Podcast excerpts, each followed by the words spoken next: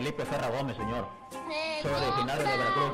Mira, es que a mí el vato se me fue liso con una cadena adiamantada, así como la que trae el Viendo señor. por dónde y a qué hora es la 500 campeona pesos. mexicana que está dando una buena exhibición. Y ahí ¡Tacos, tacos de canasta, tacos!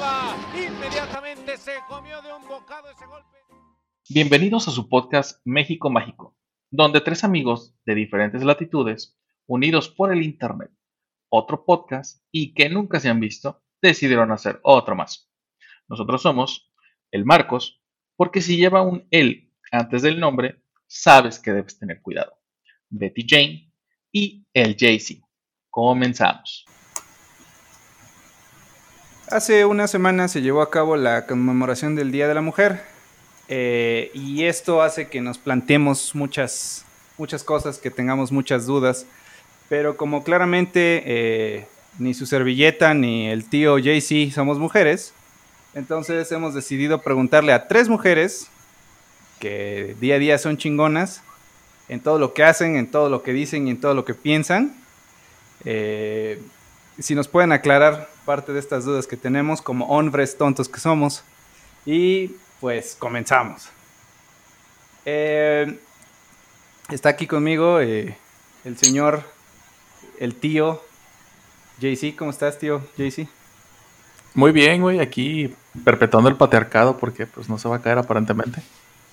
Ajá, porque como, como, este, como hombres que somos, Sí, con, claro. con, con cierta derechos y autoridades y con la capacidad de ceder este espacio, ¿no? Ah, Privilegio. sí, sí, sí. Por favor. Eso pasa porque Betty nos deja solos, este, y, nos tiempo. ponemos a hacer, sí, sí, sí. Entonces, bueno, ya vamos a, ahora sí que vamos a, lo que venimos. Están con nosotros eh, Carla Pilar García y Carla Alonso. eh, coincidencia con los nombres, pero no estuvo preparado con la intención de confundirlos. Entonces vamos a, a llamarles Pili y Carlita. ¿Cómo están, chicas? Buenas noches. Buenas noches, yo estoy muy bien, soy Pili y un gusto estar con ustedes participando y gracias por la invitación. No, hombre, al contrario, gracias. Hola amigos, buenas noches. Carlita, ¿cómo Igual, bien, estoy bien. Gracias por la invitación a su espacio blanco y privilegiado. Gracias, amigos, por De hombre, por favor.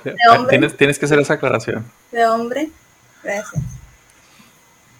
Oye, Ah, chicas, bueno, pues, eh, dale, dale, dale. dale.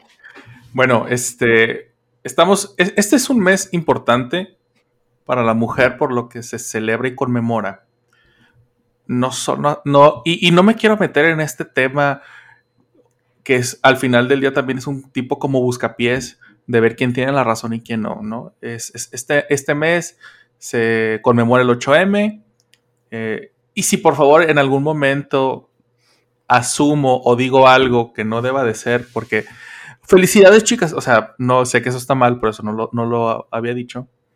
Eh, pero si en algún momento digo algo que no es acorde a el movimiento, pues ahí háganmelo saber y pues vemos cómo, cómo ir cambiando este pedo, ¿no? Pero más allá de que se celebra este tema del- del Día de la Mujer, este mes tiene un día en particular que se ha convertido en esta bandera tan importante para las mujeres a nivel mundial.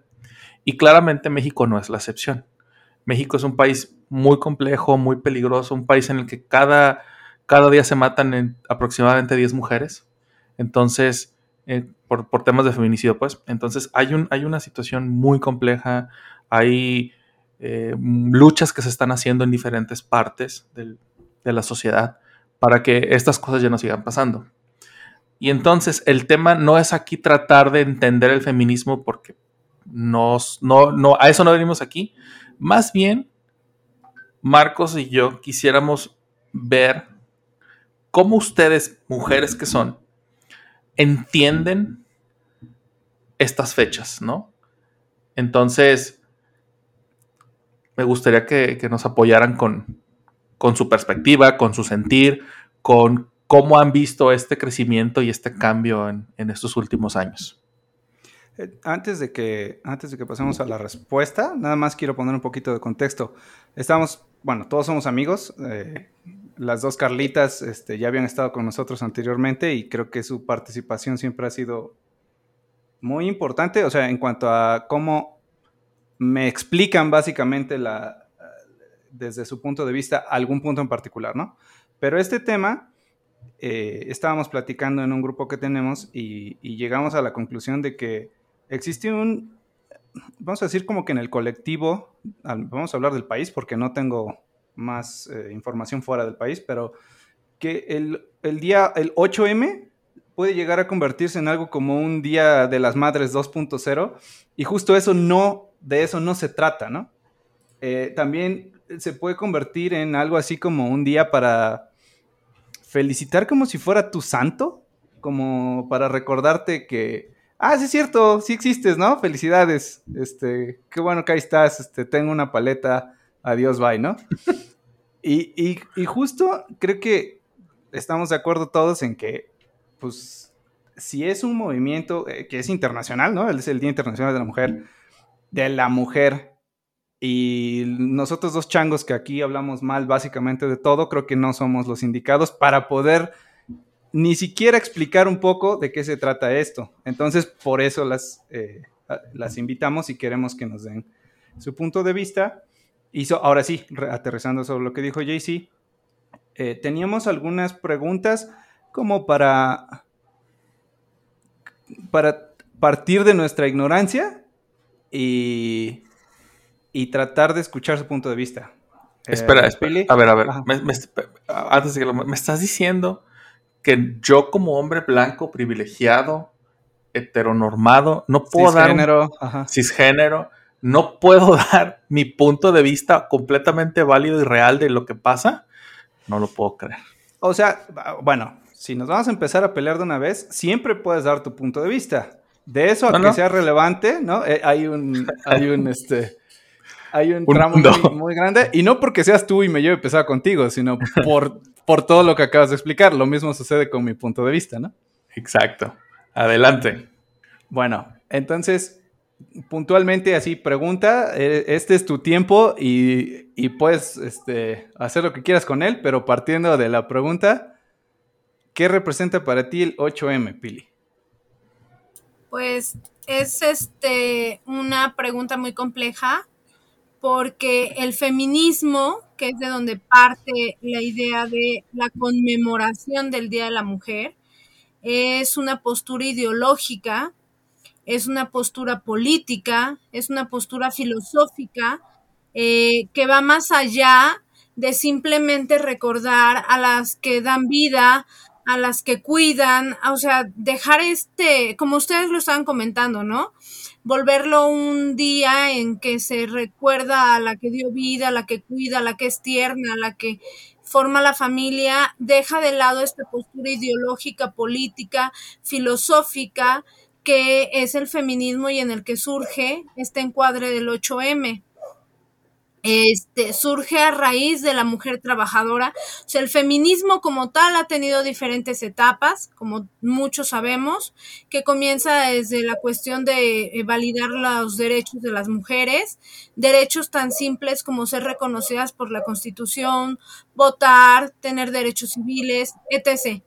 Entonces, en el siglo XIX, en Chicago, comienza lo de la situación de las mujeres de trabajadoras textiles que son quemadas dentro de la fábrica y después para siglo XX las mujeres rusas, también textileras, salen a la calle a exigir los derechos como mujeres trabajadoras. ¿Por qué? Porque tanto los niños como las mujeres estaban sin ningún tipo de derecho aunque estuvieran trabajando. Entonces ese es el primer punto de vista que tiene que estar yendo con la política, ¿no? Eh, el 8M es un día en que se reivindica a la mujer con sus derechos. No es el día de por ser tan bella, tan linda y tan tierna. No, es tomar en cuenta que las mujeres somos parte de un proceso social, eh, histórico, somos parte de un proceso político que se le tiene que dar un reconocimiento a nuestro valor de ser mujer, que nuestras características biológicas, fisiológicas, no deberían de estar supeditadas a cuestiones este, para poder tomar decisiones. Es decir, que a una mujer se le clasifique si puede ser jefa o no porque está en sus días, ¿no? Y me parece que también el 8M y el Día de la Mujer que está, va muy de la mano y se olvida que va muy de la mano de las ideologías este, eh, de las mujeres comunistas como Alejandra Kolontai o Clara Zetkin, quienes comienzan a ver todo esto dentro del Partido Comunista en el siglo XX, va con esta situación, ¿no? Va con esta situación de equiparar el trabajo de hombre y mujer, dejar, creo que hay una cuestión muy fuerte. El 8M no debería de ser un día para poder recordar la vulnerabilidad de la mujer, porque es volvernos a dejar debajo de un caparazón donde se tiene que cuidar, ¿no? El 8M es un día para poder poner en la mesa la discusión de lo que nos falta avanzar como sociedad para poder tener los plenos de, eh, derechos, opiniones y situaciones que como ustedes estaban mencionando en un principio, México es un país de feminicidas. Y no tiene que ver solamente con eso con los hombres, tiene que ver con hasta con la misma deconstrucción femenina que tenemos que hacer entre nosotras. Y el 8M debería ser un día maravilloso para poder replantearnos como mujeres cómo también seguimos este planteándonos y cómo seguimos sufragándonos encima de discursos machistas, patriarcales, que nos han lastimado y que nosotras seguimos reproduciendo. Andar con el chavo casado, que sabes que tiene novia, que está casado, y valerte eh, la sororidad y todo esto, eh, ser una mujer que, por ejemplo, eh, piense que eres de alto o bajo valor, ese tipo de pensamientos, ¿no? Donde un hombre tiene que pagar por tu compañía o tiene que invitarte a, salir o te tienen que dar cierto dinero para estar contigo. Es decir, ese tipo de deconstrucción también es para el 8M, ya no va hacia el lado político, también va hacia el lado este, ideológico y hacia el lado formativo que tenemos como mujeres. Esta idea de qué tipo de de hijos estamos creando en el caso mío, que soy mamá, eh, cómo me presento como mujer y cómo le presento a mi hijo lo que es la masculinidad, pero también viene atravesada con la cuestión de género, con la cuestión de género en el aspecto educativo. Por ejemplo, que un varón goce de los mismos derechos de una mujer al ser padre. Es terrible que nosotros, por ejemplo, en el trabajo, por ser mujer, te puedan dar chance de llevar a tu hijo al médico. Pero si eres hombre y tú como hombre dices, oye, tengo que llevar a mi hijo al médico, muchas veces en los trabajos se le dice, ¿y su mamá? Oye, pues, pues yo soy su papá, yo también puedo hacerlo y debo hacerlo, ¿no? Eh, tienes un permiso de paternidad muy corto. En México ya se comenzaron los permisos de paternidad por este el alumbramiento, por tener al hijo, pero que debería de estar a la par de la mujer y que realmente se ejerza, porque esa es la otra, ¿no? Muchos dicen, ¿por qué le vamos a dar un permiso de paternidad para que el güey se vaya y se quede descansando y la mujer ande con la cesárea o el parto y, con el niño, ¿no? Pues ese debería de ser también la ideología de género y la educación que, que, deberíamos estar teniendo y el tipo de discusión que deberíamos de estar teniendo este 8M, ¿no?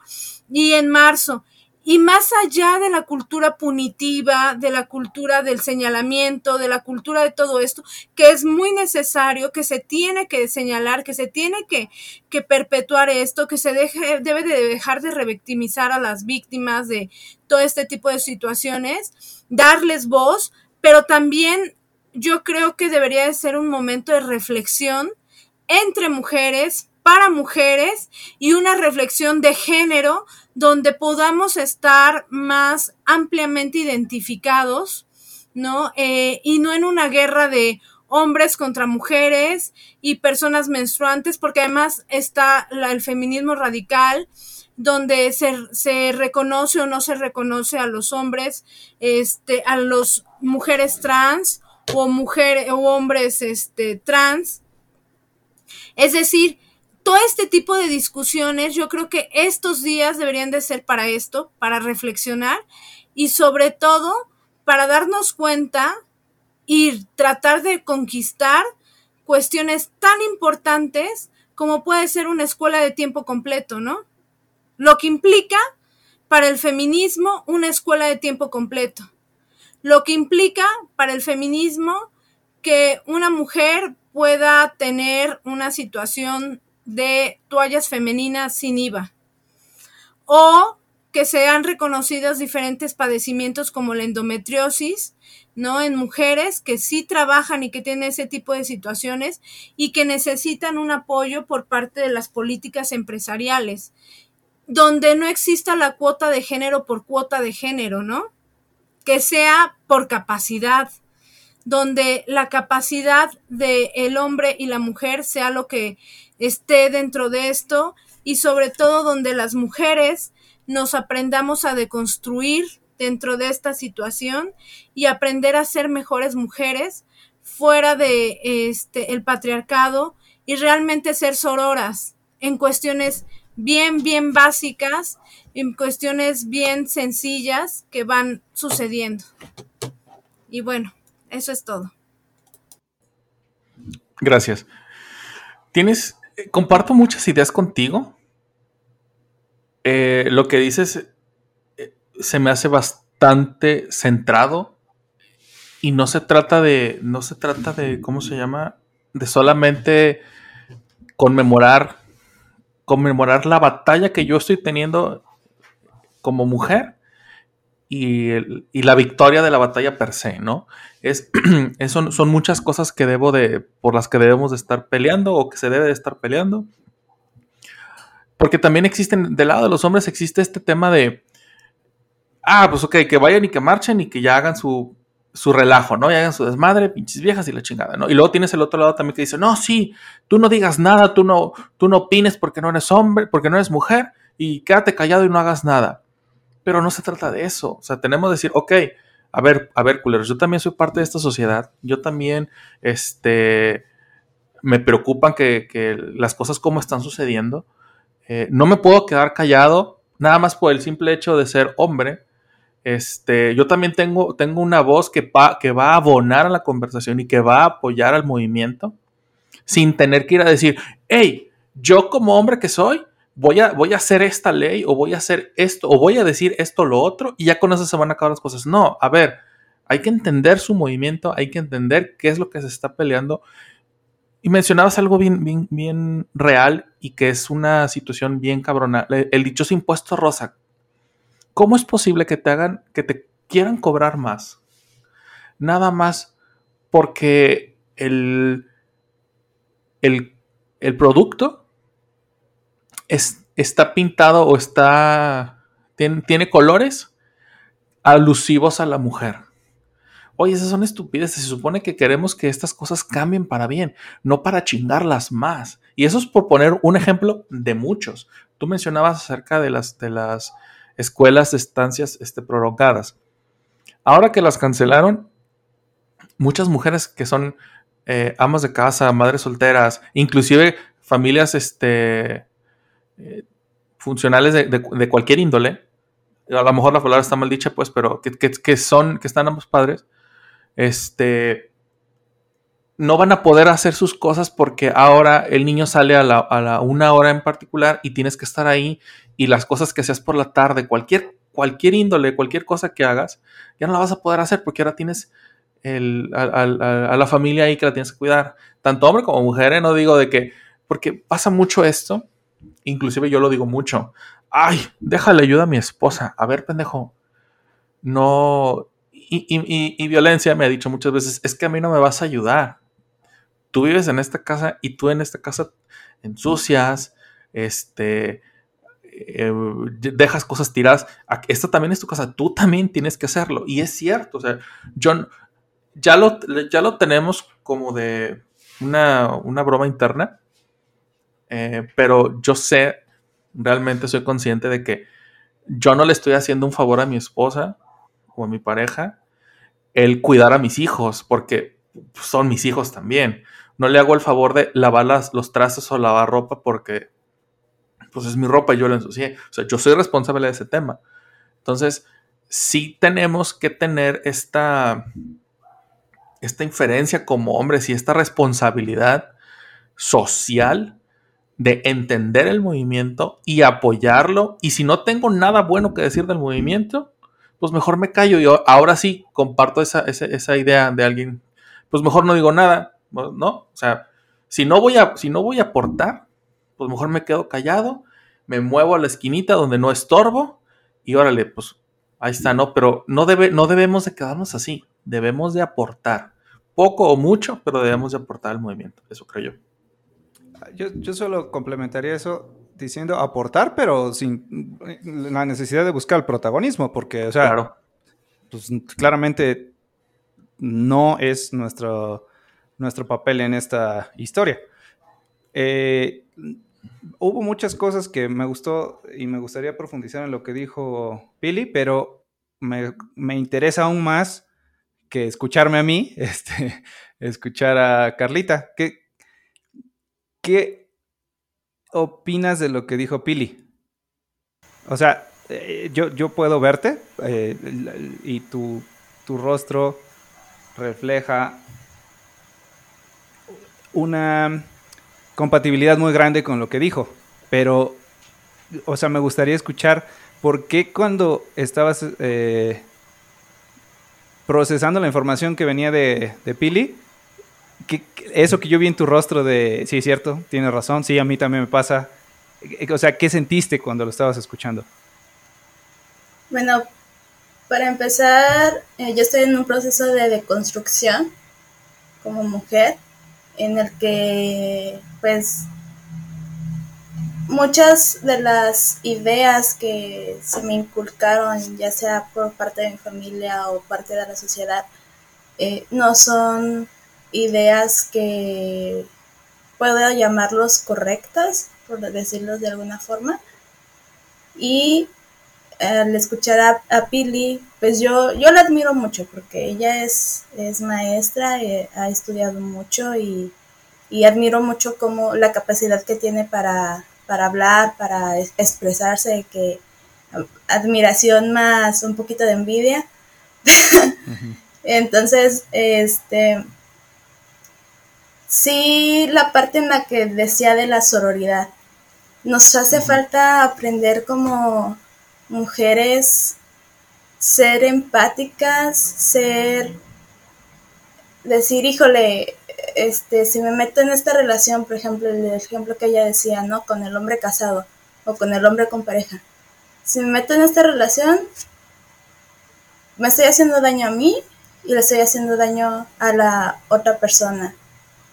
Y ser empáticas en ese sentido.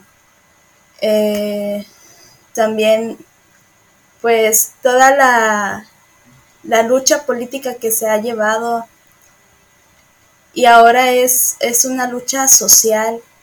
Para muchas personas el 8M es el odiar a los hombres, pero no, no, tiene por qué ser así, o no, debe ser así, porque los hombres, como dicen, ustedes aportan y son una parte de la sociedad importante al igual que nosotras. Y nosotras eh, veíamos en, la mañana un comentario que decía como minorías. Como minorías no, no somos minoría, la mujer no es minoría. Entonces. Oh, un, poquito, un poquito de contexto. Estaban hablando del, del 8M y era una publicación en una red social y un vato, un hombre, dijo, se expresó de tal forma haciendo referencia a las mujeres como diciendo, ay, también es que nada más están ensalzando a las minorías, o sea, nada más se quejan y todos las voltean a ver. Pero usó así particularmente la palabra las minorías. Y lo que nos estábamos burlando es que ah, fuimos a un rápido vistazo a Google y dice que creo que es el 51.4% de la población en México son mujeres. Entonces, como.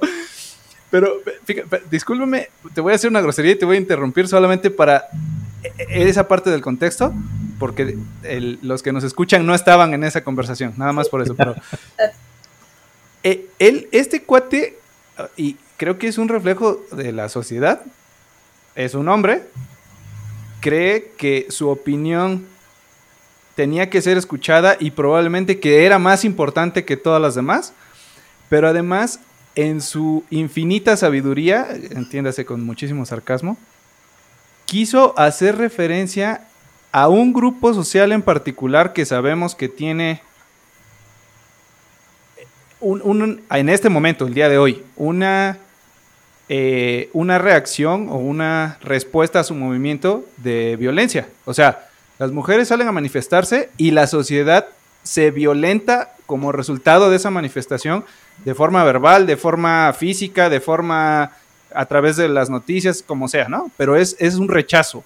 A eso me refiero con la violencia.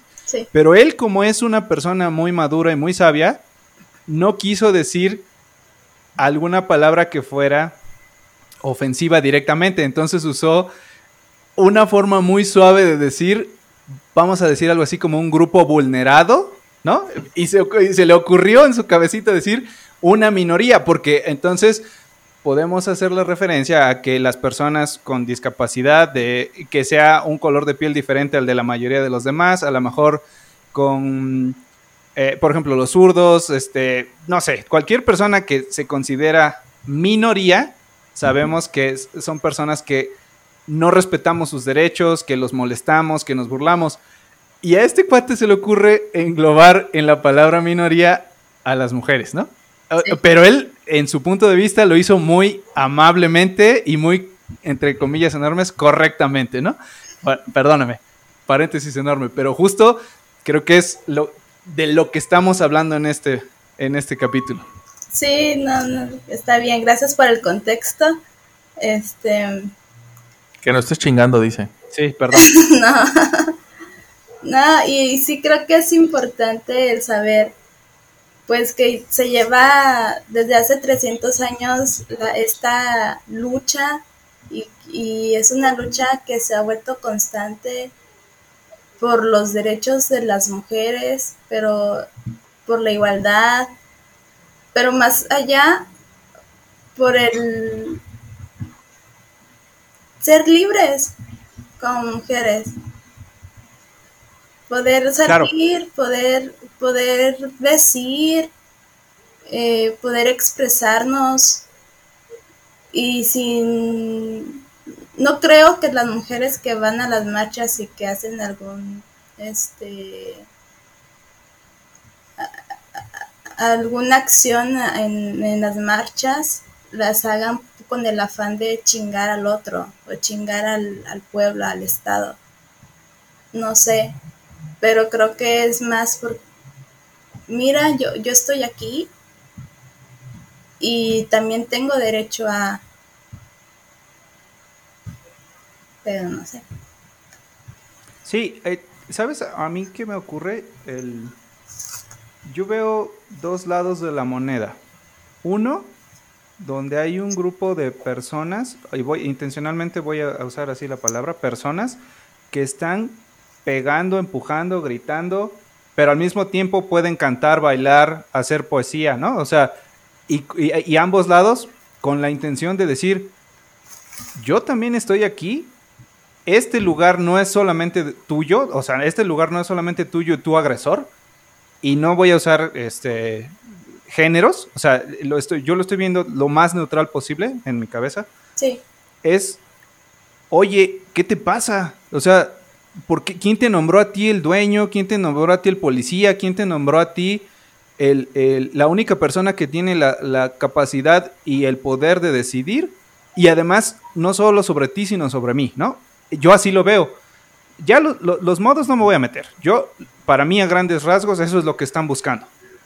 Pero honestamente se me hace ridículo que tengan que hacer eso, porque entonces si nos vamos más atrás, quiere decir, o sea, no están pidiendo algo que no deberían tener simplemente por el hecho de existir, ¿no? O sea, solo por existir lo deberían de tener. No están pidiendo nada extra, no están pidiendo nada este, nada mágico, nada, es lo mínimo que todos deberían de tener. Por, eso traté de hacer la separación. ¿Perdón? Las garantías individuales. Claro, o sea, eso debería existir simplemente por el hecho de existir, ¿no? O sea, por, por, ser un ser humano que, que, vive debe tener ese derecho. Sí. Pero no acaba ahí, sino que están haciendo un movimiento que no es solamente el 8M, o sea, es una lucha constante todos los días, pero aparte se designa un día en particular para hacerlo. Y entonces la sociedad que se ve afectada y que no se ah, toma el tiempo de entender en qué consiste ese movimiento, la única reacción que tiene es una agresión. Es, es ni siquiera el intento de buscar la empatía es no me gusta, así no se hacen las cosas, ¿cómo me vas a rayar mi pared? No, no este, son formas. Esas no son formas. Pero, ¿cuáles sí son formas? y volvemos al mismo punto. ¿Por qué tú me vas a decir a mí, cuando para mí tú eres el violentador y el originador de mis desgracias, cómo carajos voy a hacer yo esto que es tratar de dar un golpe en la mesa y decir, bájale, ¿no? O sea, e, e, es como si te dijera yo que yo soy tu papá y que yo te voy a decir cómo te vas a poder quejar de que soy un mal padre, ¿no? Pues no, o sea, o que soy un mal hermano o que soy un mal hijo. Yo, yo que soy el malo, te voy a decir a ti cómo decirme a mí que estoy haciendo, ¿no? Ay, no seas tan violento, ay, no seas tan grosero que me ofendes. Pues sí, y al revés, ¿no? O sea, por eso surgió todo este movimiento, ¿no? Porque, porque hay una injusticia, ahorita dijiste, dijiste 300 años, este, bueno, no, que hace 300 años comenzó el movimiento. Este, si, si nos ponemos a buscarle el origen de este problema, este, eh, luego les digo, eh, hay un movimiento que, que, a partir de este movimiento se empezó a contar eh, el los años que llevamos, o sea, si hoy sabemos que es 2022, es porque este movimiento del que estoy hablando empezó aproximadamente hace 2022 años. Y este movimiento del que estoy hablando eh, marca muy claramente que la mujer está en un plano secundario. Este, y parece ser que en México somos muy adeptos a seguir este movimiento, esta organización, que me voy a atrever a decir que también es gran responsable del por qué tenemos una clara separación entre derechos, características, este, eh, actividades que se le asignan a un hombre y a una mujer, ¿no? Si no sé si estén de acuerdo con eso. Creo, que Carla quiere decir, creo que Pili quiere decir algo. Ah, sí, levantó la manita, pero... Sí, efectivamente. No sé, ¿ya me escuchan? Sí, siempre, siempre te escuchamos. Sí. Sí, sí, sí. Este, pues efectivamente con lo que decían ahorita Rita y Marcos, este, acerca de esta situación, eh, es tan fuerte lo que se ha vivido en México. y Yo creo que el problema en México en general y que se ve en las marchas del 8M y en las diferentes marchas es que México es un país violento. O sea, la violencia en México ha ido escalando y se ha ido tomando y se ha ido llevando de una manera terrible. Y eso no tiene que ver con el género, porque tenemos casos tan terribles como el de Calcetitas Rojas, que es el de la niña que fue violentada por su propia familia y encontrada en este, en este terreno, los feminicidios en Ciudad Juárez, donde se decía que pues el problema era que las mujeres salieran de trabajar a las seis de la mañana y pues andaban ahí solas caminando en la calle y por eso les pasaba eso o, el problema es de ellas, ¿no? Ellas son las que causan el problema, básicamente. O, las mujeres, o la mujer, por ejemplo, la esposa del monstruo de Catepec, ¿no? Porque quien le ayudaba a hacer esta situación era otra mujer. Entonces, yo creo que, pues sí estamos ante, el 8M también es catártico. Es un momento de catarsis para muchas mujeres que como lo dice esa canción, ¿no? Que dice, yo todo lo prendo, yo, o sea, hay realmente una situación además terrible en México en la que yo no conozco una mujer que me haya dicho que no haya sufrido un tipo de violencia. ¿No? Claro. Y, pues, por ser mujer, ¿no? O sea, un tipo de violencia por ser mujer. Ajá, sí. Por ser mujer. Eh, ya sea desde el piropo, desde el tipo que te toca las pompas, el tipo que te dice algo o hasta donde llegan en el punto de vista que como decía este Jaycee de eso de, pues yo ayudo a mi mujer, no, no, no estás ayudando, estás ejerciendo tu paternidad, estás siendo un adulto este, totalmente funcional que sabe hacerse cenar o que sabe lavarse la ropa o que sabe lavar el baño, ¿no? Y que eso no tendría que ver con un género, pero que también estamos de acuerdo y hay haya una cuestión que no es lo mismo lo que piden las mujeres feministas que pertenecen a un tipo de grupo social, por ejemplo, una mujer feminista universitaria, una mujer feminista que trabaja en una empresa, a una mujer feminista que, por ejemplo, no sabe que es feminista, pero le está exigiendo al esposo que este, ella tal vez pertenece a una clase trabajadora, obrera, y le exige al esposo que llegue temprano a la casa y que haga la tarea con los niños, ¿no?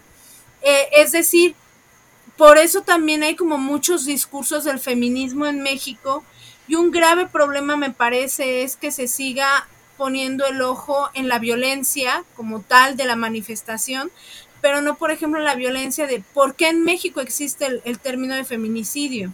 Es un término acuñado a raíz de, de, Juárez, ¿no? De las muertas de Juárez.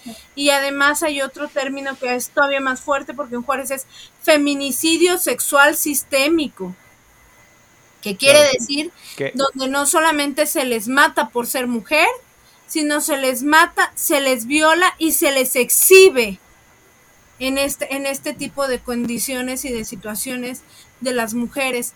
Entonces, yo creo que eso también tiene que ver mucho y tiene que ver con una serie de discusiones y de pláticas y de situaciones en las marchas. También creo que hay una cuestión política eh, el golpeteo político en lo que una marcha puede apoyar o, no ser, ¿no? Este, ya sea para apoyar a ciertos grupos políticos o para este, señalarlos, para todo esto, porque desgraciadamente vivimos en un país, diríamos que es muy kafkiano, ¿no? O sea, si Kafka hubiera vivido en México, hubiera sido escritor costumbrista, ¿no? Tal cual.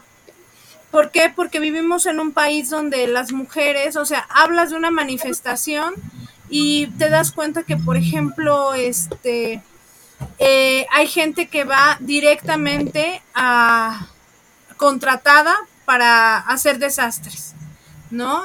Cosa que tú no te podrías imaginar. Bueno, aquí en México es así. Eh, hablas de la desaparición de 43 personas, o sea, de repente en México desaparecieron 43 jóvenes en Ayotzinapa, de los chicos de Ayotzinapa, y dices, ¿cómo que desaparecieron? Sí, claro, y, ahí, y, y el Estado ayudó a que desaparecieran, ¿no? Es decir, son cosas totalmente que dirías, ¿cómo es posible que suceda en México? ¿Cuántos feminicidios hay al día? cuántos tipos de este, infanticidios hay en México, ¿no? O sea, porque si también lo, lo, vemos, es decir, y entonces vamos viendo y vamos viendo que realmente ese tipo de manifestaciones son un reflejo de una sociedad mexicana muy inmiscuida en una violencia y en una serie de situaciones de un hartazgo y de una situación de rechazo social, ¿no? Y como decía Carlita, irnos deconstruyendo como mujeres, cada una en nuestras, en nuestras esferas, y que los hombres también a raíz de esto, no como feministas, ni como aliades, ni como esto, sino como hombres que se replantean su lugar como varones, en el caso de lo que ustedes están haciendo ahorita en este momento, y se, y se preguntan y se cuestionan esta situación, ¿no? Claro. Y por ahí como complemento de lo que dijiste eh, sobre la parte política, eh, la marcha, el día que, un día antes del, del 8M, hubo una campaña de desprestigio muy sutil que, que, me atrevo a decir que fue hasta cierto punto inteligente para lo malo y que creo que fue claramente organizada por el gobierno federal en los programas de televisión y de radio Güey, yo no creo que haya sido sutil, ¿eh? O sea, para nada esa madre fue sutil. Ah, ahorita, te voy a decir por qué. Ahorita te voy a decir por qué creo que fue sutil. Porque estaban diciendo, mañana es el 8M, este, tengan precauciones porque va a haber vías bloqueadas. Se espera violencia. Eh, eh, es al otro día es el día de hoy es el movimiento, la, avenida fulanita de tal va a estar bloqueada porque se va a hacer la marcha del punto A al punto B. Este, tengan cuidado, aléjense de ahí porque hay, hay, hay grupos de choque, este, se espera que pueda haber eh, agresiones hacia la policía, la policía va a tener que responder, entonces puede ser un día violento. Y, o sea, Estamos hablando de que el gobierno federal a través de los medios de comunicación predispuso a la gente para que pensaran que ese movimiento era un movimiento vandálico, cuando claramente es un movimiento de protesta porque no se están respetando los derechos humanos de las personas, de las mujeres, y la única forma que tienen para hacerlo ver al mundo es armando un alboroto. Pero el gobierno se lava las manos, claramente nunca las ha apoyado, no las va a apoyar, minimiza el movimiento y además, con su infinita sabiduría, permite que marchen diciéndoles marchen violentas. Órale, les estoy prestando la calle, ¿no? Me parece sutil porque el resultado es que la gente se lo creyó. Si no hubiera sido sutil, se los hubiera echado encima. ¿Sabes en qué momento creo yo, particularmente, que dejó de ser sutil? En el momento en que se pusieron a soldar una segunda línea de, de, barreras para hacerlas de 3 metros. Ahí creo que dejó de ser sutil. Pero eso lo viste tú. Te aseguro, y ahora sí que te apuesto lo que quieras, que el, la mayoría de la gente no lo sabe. Ni siquiera sabe que existe la primera barrera, que nunca había estado antes de este gobierno, ¿no? El zócalo era para caminar libremente, o sea, tú podías ir a recargarte en la puerta principal de Palacio Nacional y ahora no te puedes acercar a menos de 5 metros, 10 metros, no me acuerdo, es mucha la diferencia, ¿no? Sí, es bastante. No, y, te digo, algo que, algo que hay que destacar que, que el movimiento hizo este año fue pagarles con una moneda muy, muy, muy superior porque muchos colectivos eh, empezaron a, decir, oigan, ¿saben qué? Están diciendo que va a pasar esto y va a pasar lo otro y va a haber violencia. Y salvo unos cuantos conatos, que, fueron bastante mínimos, eh, creo que, creo que eh, incluso el más estridente fue cuando rompen una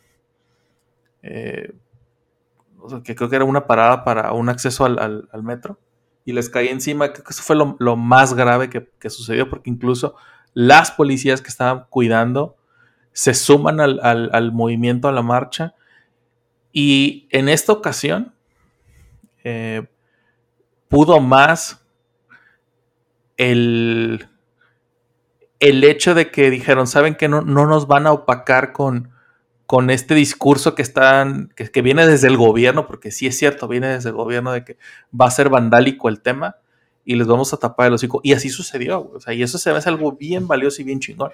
¿Sabes qué? El, que se hayan agregado las mujeres policías me pareció originalmente una idea muy buena, pero también fue orquestada, lamentablemente, porque al final la jefa de, de la policía dio su discurso donde adivina hacia dónde lo cargó políticamente ah, hablando, pues Claro, obviamente se muere. Ahora, no sé, honestamente, eh, pregunta para, para Pili y para Carlita, si ustedes fueran representantes de algún de alguna unidad, por ejemplo, de policía o de enfermeros o de, o de ejército o de alguien que se caracteriza y se identifica fácilmente por su uniforme y el uniforme te convierte en alguien como parte del sistema y esta lucha es para reclamarle al sistema lo que está mal, ¿marchas con el uniforme o sin el uniforme? Es, es como capciosona la pregunta. Yo creo que si yo entiendo el movimiento y entiendo el reclamo, me quito el uniforme de forma pública y me uno a la marcha, porque el problema es el sistema. Sí, claro. No es la mujer policía. Es la policía, o sea, la organización, es el gobierno. Por lo tanto, yo creo que eso fue a tole con el dedo. Esa es mi postura, eh, así puntualmente, y no lo digo hacia, la, hacia una mujer policía, lo digo hacia la policía. ¿no? Así, la, la organización dijo, a ver, tú, tú, tú, tú, tú y tú, marcha aquí para que suavicemos un poco las cosas y para que parezca que estamos de su lado. Honestamente, yo creo que no estaban del lado de las, del movimiento. Eso es lo que yo creo. Sí, yo también creo eso. Y también vi una foto de ay, Mariana Rodríguez, la esposa de del gobernador Del de gobernador Nuevo de- León. No, más Ah, bien el gobernador, primo. perdón, pero más bien el gobernador es el esposo de Mariana Rodríguez, porque si ahí hubo este apoyo, o sea, ella fue la, e- ella es la, la- la- la responsable de esa Ah, sí, victoria, ¿eh? De la gobernadora. La gobernadora y su esposo, se dice. Gobernadora y su esposo, ajá, exacto. sí, la go- que estaba en, en una manifestación. Entonces hicieron un- una imagen, un meme, en el que decían, cuando estás contra el sistema y tú eres el sistema. Y me vino esa imagen ahora que tú lo mencionas. Y sí, yo creo que sí sería como lo ideal el quitarme el uniforme públicamente y decir al fuck you, sistema, y, Claro, sí. y, y yo me uno porque yo soy una persona que, que quiere luchar por los derechos que no se me están haciendo valer. E- Eso es lo que yo creería. O sea, Ahora, sí, no quiero demeritarlo, pero eso es lo que yo percibí. Sí, también todo lo que Sí, viene de, de de acuerdo parte de la policía y de todos es orquestado por por el presidente y o su equipo y sabemos que pues no ese día fueron mujeres casi casi a besarle las manos al pinche presidente, ¿verdad? No, fu- fueron, o sea, se armó una porra de Sucedió. paleros. Sí, sí, sí, sí. Casi casi a sea, besarle las manos. Sí, Sí, ¿no? o sea, va- vamos a ser honestos. Si tú te llamas eh, perteneciente al movimiento del 8M, lo último que vas a hacer es ir a echarle porras al representante del sistema que, está, que te está oprimiendo, ¿no? O sea, eso está claramente orquestado por ellos y, y lamentablemente también mucha gente se lo está creyendo, pero eh, ese, eso sí no se me hizo nada sutil, o sea, ahí sí ya se me hizo ridículo. Todo lo que hace el gobierno es ridículo. Es Sí, que yo creo que ahí hay una cuestión, representarte con un uniforme como feminista es como ponerte una bandera de soy maestra y soy feminista, soy policía y soy feminista. Antes de ser el oficio o lo que tú seas, y eso tiene que ver con una cuestión, es como la persona que se presenta como eh, maestra fulana de tal, doctor sutano, postdoctor, o sea, poner un, un tipo de título antes de la situación demerita mucho, ¿no? Porque no es si eres eh, policía o si eres maestro o si eres... Realmente lo que tú quieres es representar un movimiento, no un oficio. No es que a No pesar tendría de que darle más valor el título, ¿no? Exactamente, no es a pesar de ser policía estoy siendo feminista, ¿cómo ves? Porque se vuelve esta guerra que te digo de dos, ¿no? Eh, de, o sea, soy feminista pero no soy mal plan, ¿no? O sea, yo no, yo no ando golpeando, yo no ando, entonces eso es como muy complicado porque nos deja de este lado y yo creo que la posibilidad que nos tendría que abrir, abrir el feminismo como mujeres es de tomar decisiones sin ningún tipo de justificación de esa manera. Es decir, yo quiero abrir un OnlyFans porque soy mujer y quiero hacerlo y quiero explotar mi cuerpo de esa manera porque me llama la atención y que eso no implique que aunque tenga OnlyFans soy feminista, ¿no?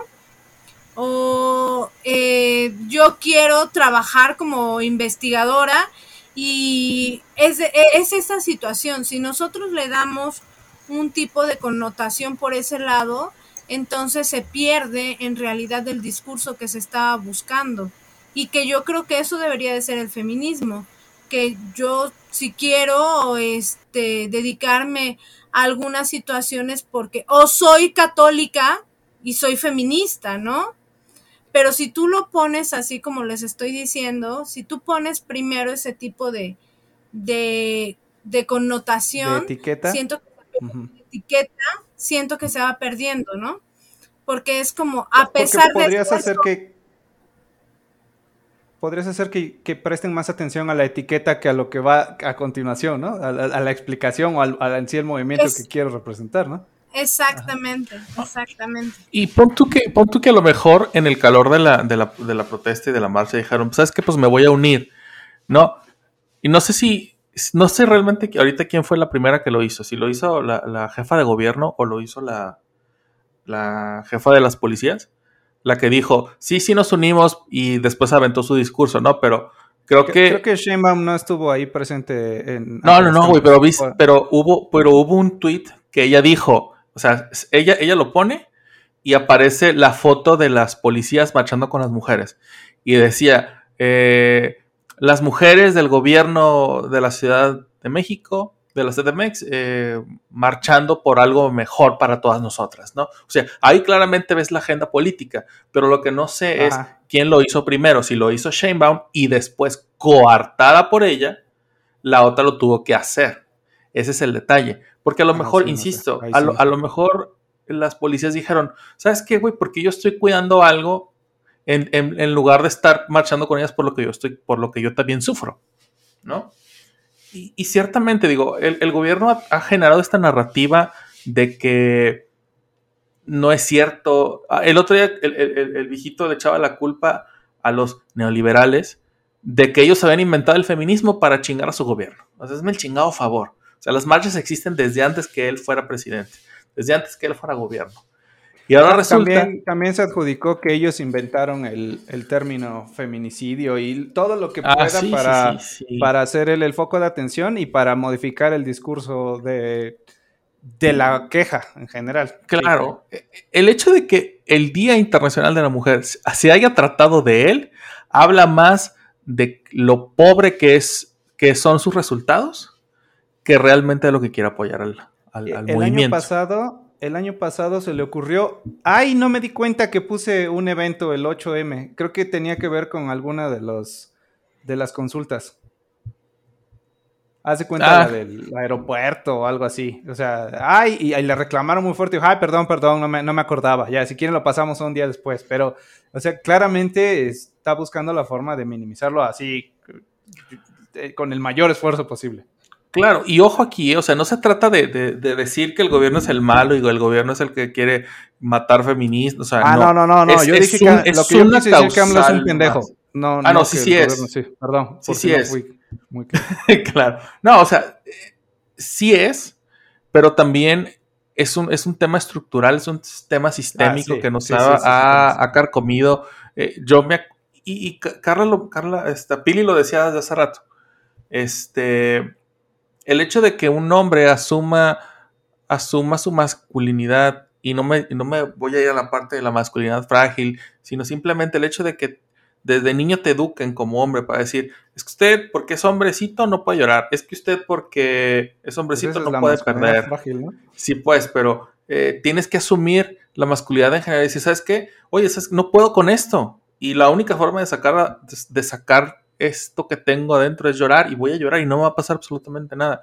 No me va a pasar nada por llorar, por decirle a alguien, ¿sabes qué, güey? Te quiero mucho, ¿sabes qué, morra? Eh, me gusta. O sea, el chiste es que si nosotros podemos cambiar esos comportamientos y esas formas de, de socavar nuestros propios sentimientos, también se pueden cambiar muchas cosas. Hoy en día estamos más preocupados por no ofender a nadie que no podemos decir las cosas cuando la confrontación es lo que nos ha llevado a tener los derechos que tenemos. Gracias a la confrontación, las mujeres han logrado avanzar tanto y han logrado tener esos, esos derechos de igualdad. Y lo mismo, lo mismo le digo a, los hombres, confronta tus sentimientos para que no andes ahí después eh, lloriqueando frente a las cámaras. ¿Por qué, ¿Por qué mataste a la chava? Ay, pues es que me, me daba pena ay, es que yo no sabía si me quería o no. No mamen, o sea, no sean tan pendejos. Así es. Mira, les voy a dar un super dato. En 1953, el presidente Adolfo Ruiz Cortines publicó en el diario oficial de la Federación un decreto donde anunciaba la promulgación de las reformas constitucionales, bla, bla, bla, bla, bla, bla, bla, donde se le otorgaba a las mujeres el derecho a votar y ser votadas para puestos de elección popular, o sea, estamos hablando del 53. cualquiera pensaría que... que, soy... Eh, sí, que fue ayer, ¿no? O sea, o sea, tiene muy poco tiempo que se hace mi, postura es por qué tuvo que haber un decreto legal donde se les hizo el favor, ¿no? A las mujeres para... o sea, como que en el 52 no había mujeres viviendo en México y por eso en el 53 se les, se les hizo esta... Se les dio el. Ajá, la atenta invitación, eso es ridículo, pero bueno.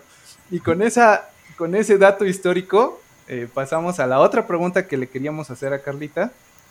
Y viene, Carlita, ahora sí, suéltate. La pregunta es, ¿cuál es tu sentir sobre cómo se percibe o cómo los demás perciben el 8M? Bueno, pues yo creo que para algunas personas es una forma de catarsis, ya lo decíamos, en la que pueden decir y hacer cosas que un día común, entre comillas, no se atreven a hacer o decir.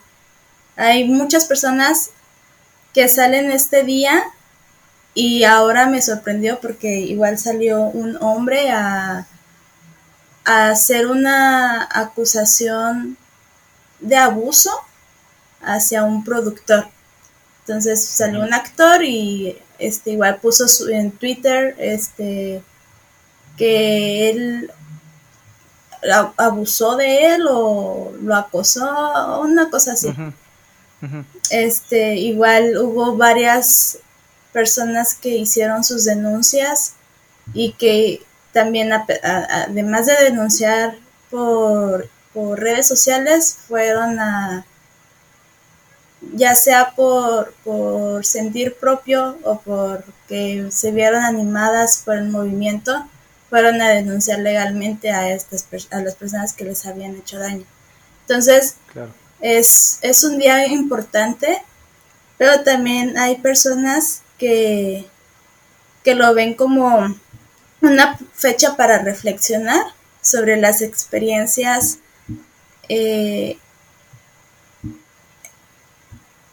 y perdón para otras personas y me gustaría decir que para la, minoría de las personas eh, salen a, a burlarse a, a, tirarnos de locas a todas las mujeres que piensan que mejor quédate en tu casa y haznos un sándwich, cállate. Y quisiera decir que son muy pocas personas, pero no. Eh, o yo, yo estoy rodeada de patanes porque varios eh, conocidos en redes sociales ponían ese tipo de imágenes eh, o mujeres o este imágenes de coches chocados y ay tenía que ser mujer. Y dando por hecho, o sea, cuando no se ve el conductor, que como es un choque y los hombres no chocan, las mujeres se chocan, este, pues dando por hecho que ese choque de la imagen fue realizado por una mujer. Claro. Entonces, quisiera... Ridiculizando un estereotipo, ¿no? Para, para, minimizar el movimiento. Ándale, eso, exactamente. Para otras personas, ese reflejo de una lucha eh, ya lo decía Ana de Miguel en su libro el, neoliberalismo sexual, el mito de la libre elección, dice que cómo es posible que en una sociedad formada, perdón, formalmente igualitaria, la violencia a la mujer no se detenga, sino que siga fomentándose, normalizando las violaciones, los feminicidios, en películas, series, etcétera, diciendo entre líneas que si denuncias no va a pasar nada. Y quien será castigada por la sociedad es la mujer. Entonces, ahí igual hay personas que no denuncian por miedo a la revictimización, como ya lo decíamos anteriormente, ¿no? Por cómo ibas vestida, por qué saliste, eh, tú, tuviste la culpa porque le estabas coqueteando, o tú fuiste al motel con él y, aunque al, al, este, dijiste que no en algún momento, tenías que cumplir porque ya estabas ahí, o ya te había Porque ya habías dicho que sí antes, ¿no? O porque ya habías dicho que sí antes. Entonces todas esas cosas revictimizan a las, a las personas y, y hacen que no, que no vayan y denuncien. Y esas mismas palabras, cuando algunas personas se atreven a denunciar, se las dicen en el Ministerio Público. Y es como, eh, vengo para que tú persigas el delito, para que tú hagas algo, para que yo pueda estar feliz y a gusto y, y contenta con mi denuncia y con lo que se va a hacer en un juzgado, en un juicio o lo que sea, que sería lo ideal, pero hay casos que ni a juicio llegan, porque tiene uno que estar yendo y yendo y yendo, porque si no, la carpeta de investigación la bajan. Y ahí se puede quedar años. Entonces creo que sí es importante el hecho de no...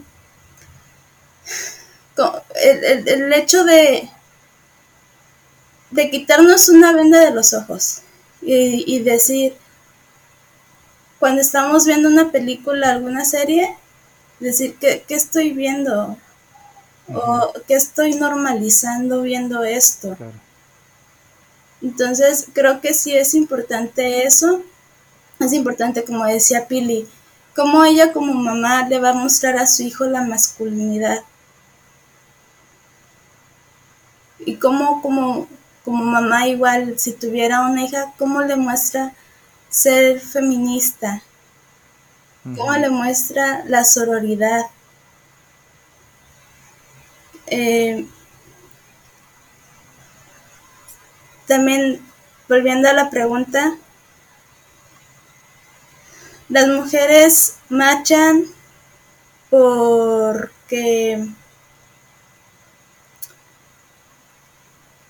este en los en los juicios a veces las las sentencias son muy bajas. A veces les dan por abuso sexual meses. Y hace poco, no recuerdo si fue ayer o hoy, leía una noticia que un joven abusó de una niña y el juez lo mandó a, a, prisión preventiva en un penal. Y él dijo, no, ahí yo no quiero ir porque ahí me van a matar, me van a violar, me van a hacer de todo. Y es como, el juez dijo, pues ahí te vas a quedar chiquito porque ahí mientras se lleva tu juicio. No sabemos qué le vayan a hacer, no sabemos si lo van a aislar, no sabemos si si sí va, va a pasar eso que él dice, pero hay, hay gente que ni a prisión preventiva llega, que ni a una denuncia llega. Yo veía hace unos días un video del proyecto Migala que define bien cómo deberíamos de ver el 8 de marzo. Y cito, el 8 de marzo es una oportunidad para recordar que las condiciones laborales nos alejan de una sociedad justa y que a raíz de la desigualdad que genera la violencia se sigue manifestando en todos los ámbitos que nos impide acceder a una vida digna y me hizo mucho ruido el vida digna. ¿Cómo, ¿Cómo es para ti, Marcos, un día normal? Eh, entiendo por dónde va a orientar tu pregunta, pero yo me despierto, desayuno, trabajo, hago una pausa para comer, eh, para echar chisme con ustedes, regreso a trabajar y a lo mejor en la tarde leo algo o camino unas cuadras al parque para trotar un ratito para desestresarme, regreso a cenar y me duermo. Básicamente ese es un día normal para mí. ¿Y cuando sales a trotar, alguien te dice algo? No, eh, justo me, imaginé por dónde iba. No, eh, yo, yo, eh, yo puedo salir durante el día o la noche, caminar tres cuadras al parque más cercano que tengo. Eh, no, no siento que alguien esté vigilando a qué hora salgo, a qué hora regreso. En el parque en shorts no siento la mirada de nadie, estoy corriendo, haciendo mis cosas. eh, sé que puedo hacer lo que quiero hacer y no hay algo o alguien que me esté impidiendo hacerlo. Y te sientes libre y te sientes bien. Me siento normal, eh, porque para mí eso es normal, porque no necesariamente me doy cuenta, probablemente ahorita sí a través de tu pregunta, que, tengo un privilegio, ¿Sí? que, puedo hacerlo y que, y que a lo mejor ni siquiera lo estoy... Eh, que no estoy consciente al 100% del privilegio que significa poder salir a trotar media hora y regresar a mi casa y saber que voy a regresar en una sola pieza. No, sí, porque lo, no lo había... sí, lo asumo, como que es algo que, es, que es normal, pues, o que es algo per se, por decirlo así. Sí, sí, sí, sí, exacto, así. Para nosotros no es así. Sí, y, y es fuertísimo. O sea, me hiciste una pregunta muy sencilla y me tragué el chicle para contestarla. Eso, eso fue lo que pasó. Pues sí, para nosotros no es así. Y hay mucha, y yo lo puedo decir en, manera personal. estaba yendo al gimnasio con mi novio. Él, este, ahorita no puede hacer ejercicio dejé de ir al gimnasio porque no, no, no, no puedo ir sola al gimnasio, porque yo no, no, me siento segura y para llegar del gimnasio a mi casa sin que él me traiga, a mí me genera un problema porque ya es noche, porque ya la, el alumbrado público no es el suficiente. Claro. Entonces a mí me genera un problema y estoy esperando a que él pueda regresar para yo regresar al gimnasio con él. E, eso es fortísimo. Y fíjate que, voy a decirlo así, cualquiera pensaría que es porque él te puede cuidar, pero no necesariamente es eso, es porque en la sociedad existe esta percepción de que esa niña que va ahí ya tiene dueño. Sí. Entonces, por eso no la voy a molestar. Exacto. Eso es lo que está pasando. O sea, se necesita que tenga al responsable de esa persona a un lado, ¿no? Exactamente. Si no viene, si no es, yo, yo puedo, puedo osar reclamarlo para mí. Porque ni siquiera claro, exactamente. porque no es un tema ni siquiera de, de, cómo te. O sea, me le voy a acercar a, preguntarle algo. Es, la voy a, lo, voy a reclamar como mío. Voy a reclamar, claro. así, exactamente. Así, de fuerte el pedo sí, sí, está muy fuerte eso. Porque tiene que ver con una sociedad violenta, ¿no? Exacto. Vivimos en una sociedad sumamente violenta donde se impone al otro por medio de la violencia. Yo siempre he dicho, sería ideal poder salir en tanga, en falda o en bata de baño y que nadie te moleste y que no te digan nada. Sería lo ideal, pero no lo es.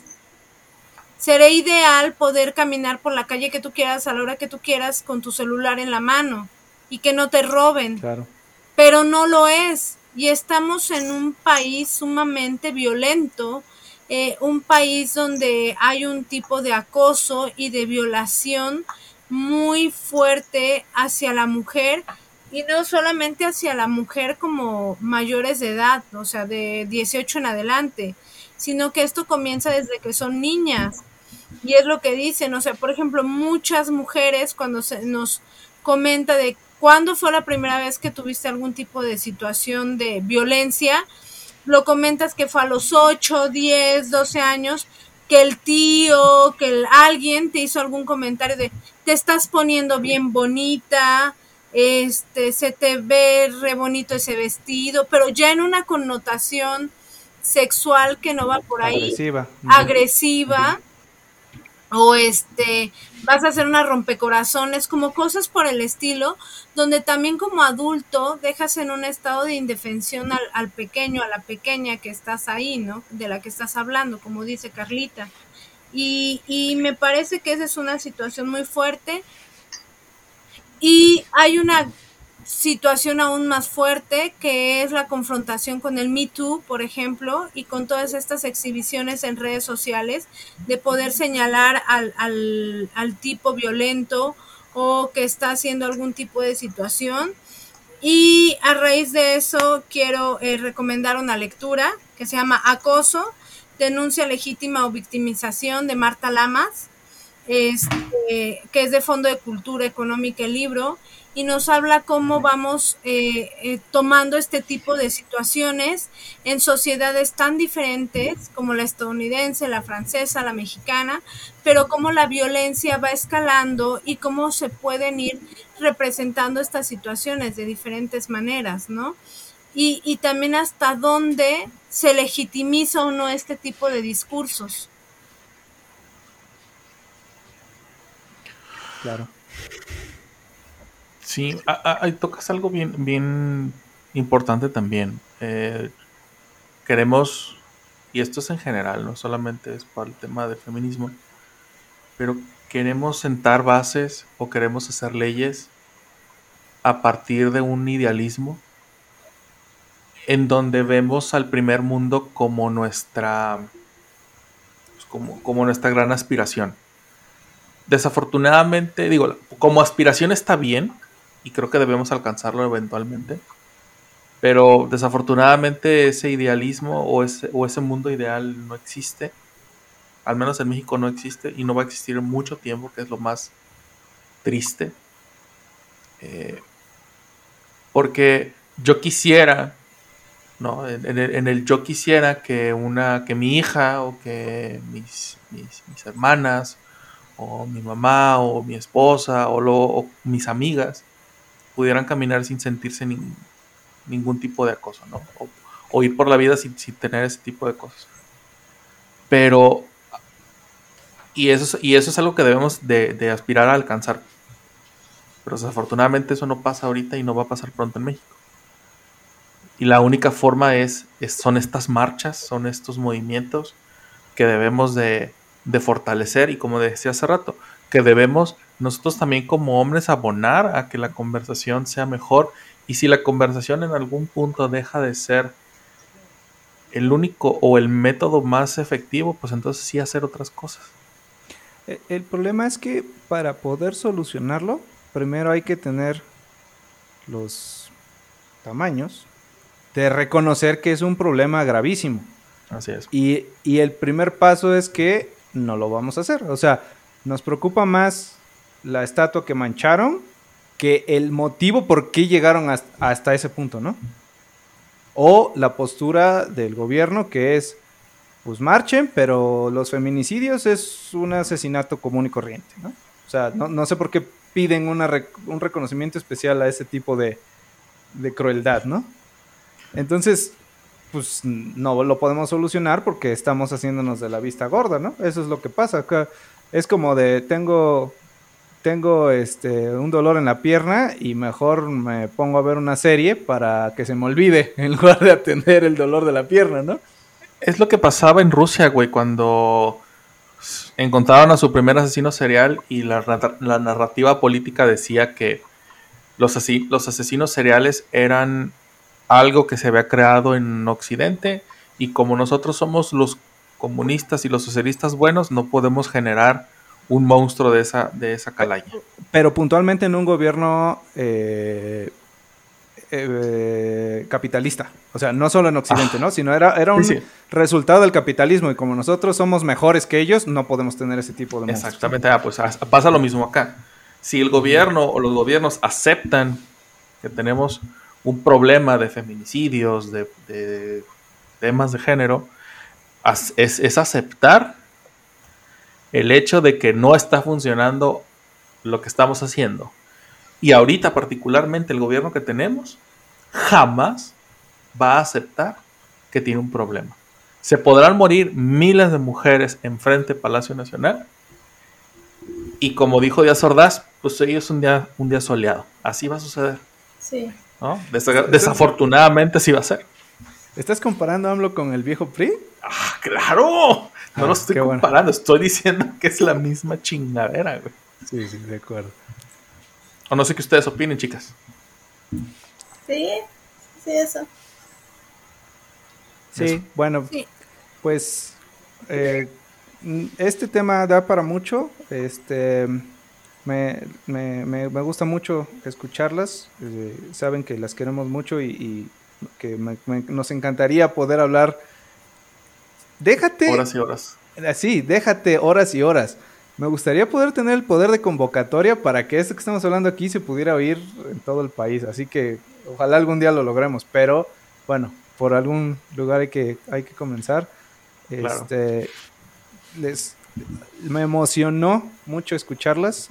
Eh, les agradezco mucho, chicas.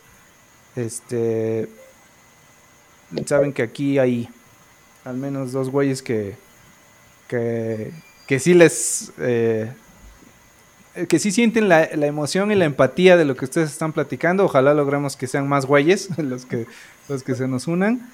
Este, y pues muchas gracias por, por dedicarnos un ratito o un ratote para platicar de este tema. Este, no, no creo que baste una hora para hablar de esto, pero prometemos hablar un poquito más adelante, por ahí podremos meter más espacios. Este, algo que quieran agregar. Yo es, yo sí quiero agregar algo. En primer lugar, quiero darles las gracias por el espacio, por su capacidad de diálogo, este no va en este sentido de que reconocernos, no, no, no, sino que somos seres humanos que estamos dialogando temas muy complejos y este prestar este espacio para poder hacerlo es maravilloso, que son este situaciones que como dice se tienen que comentar, se tienen que hablar y se tienen que dar puntos de vista al respecto. Y yo creo que todo, todo, todo, recuerden que son base de la educación, ¿no? La base es la educación, es este la cultura y es todo esto que nos va a permitir poder cuestionarnos y poder llevar estos discursos más allá y también cuestionar el mismo discurso feminista cuando es necesario y cuestionarnos nuestros propios pensamientos, las formas en que nos hemos codificando y que nos hemos ido creciendo y pues muchas gracias por permitirme en este caso estar aquí. Un placer y es un placer un mayor ser su amiga. Gracias. Gracias. Aplausos. bueno, pues. Eh, ah, bueno, amigos, yo también quiero, quiero agradecerles el espacio. Gracias por, por querer dialogar este tema con nosotras. Este, los queremos mucho y yo en mi proceso de, de, construcción, que les decía hace rato que estoy apenas llevando, ah. estoy leyendo un libro que es súper sencillo, súper ligerito y llevadero. Se llama Eres una caca de Lula Gómez. Este, y ahí habla sobre el feminismo y sobre muchas cosas que van a poder aportar para que podamos eh, abrir un poquito nuestra mente sobre el feminismo. Este, sí habla sobre el feminismo radical y hacia dónde van esas personas pero igual aporta mucho en cuanto a biografía. la biografía que tiene es increíble, en serio yo algunas cositas sí he estado leyendo y, y espero que si quieren ustedes y los que nos escuchan empezar a deconstruirse, puedan leer, iniciar con este libro que tiene mucha biografía y, y les pueda servir. Y también si no se quieren construir, pero quieren abrir su mente o ver el panorama un poquito más amplio, o simplemente les gusta el chismecito, pues lean Eres una caca de Lola Gómez y les va a ir muy bien. Y gracias amigos, gracias otra vez por la invitación. Cuando quieran, saben que estoy disponible para, para hablar sobre este y otros temas. Muchas gracias, Carlita, este, no me queda más que agradecerles a las dos por, por aceptar la invitación. Ya saben que aquí tienen un espacio para lo que quieran y para lo que sea. Y como dijo mi queridísima perra guanga, este, aquí siempre va a haber un espacio para que vengan y hablen. Es un tema muy complejo de, tratar de aterrizar en dos horas. Simplemente con, con la primera pregunta es, es, muy complejo. Pero pues hay que levantar la voz, hay que confrontar, eso es importante. Y pues nada, no se, no se rompan mazapanes. Eh, recuerden, recuerden que pueden seguirnos en nuestras redes sociales como México Mágico, no, Mágico México en Instagram y Twitter. ¿Nos pueden mandar un correo a dónde, güey? Arroba, perdón, México Mágico con J y con K, arroba gmail.com.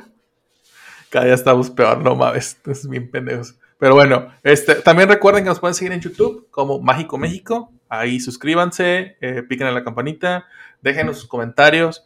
Cualquier situación que hayan vivido, déjenlo en los comentarios. Y si podemos nosotros ayudarlas y canalizar su caso a alguna autoridad, pues lo vamos a hacer. Eh, y pues ya, no queda otra. Sigan, sigan peleando. Hasta la próxima. Perres. Bye.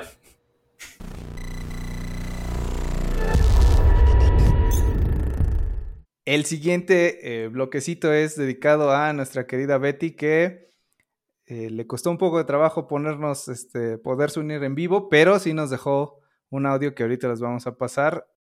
¿Has podido ver algún cambio favorable a partir de que se han dado este tipo de manifestaciones como las que hemos platicado del día 8M?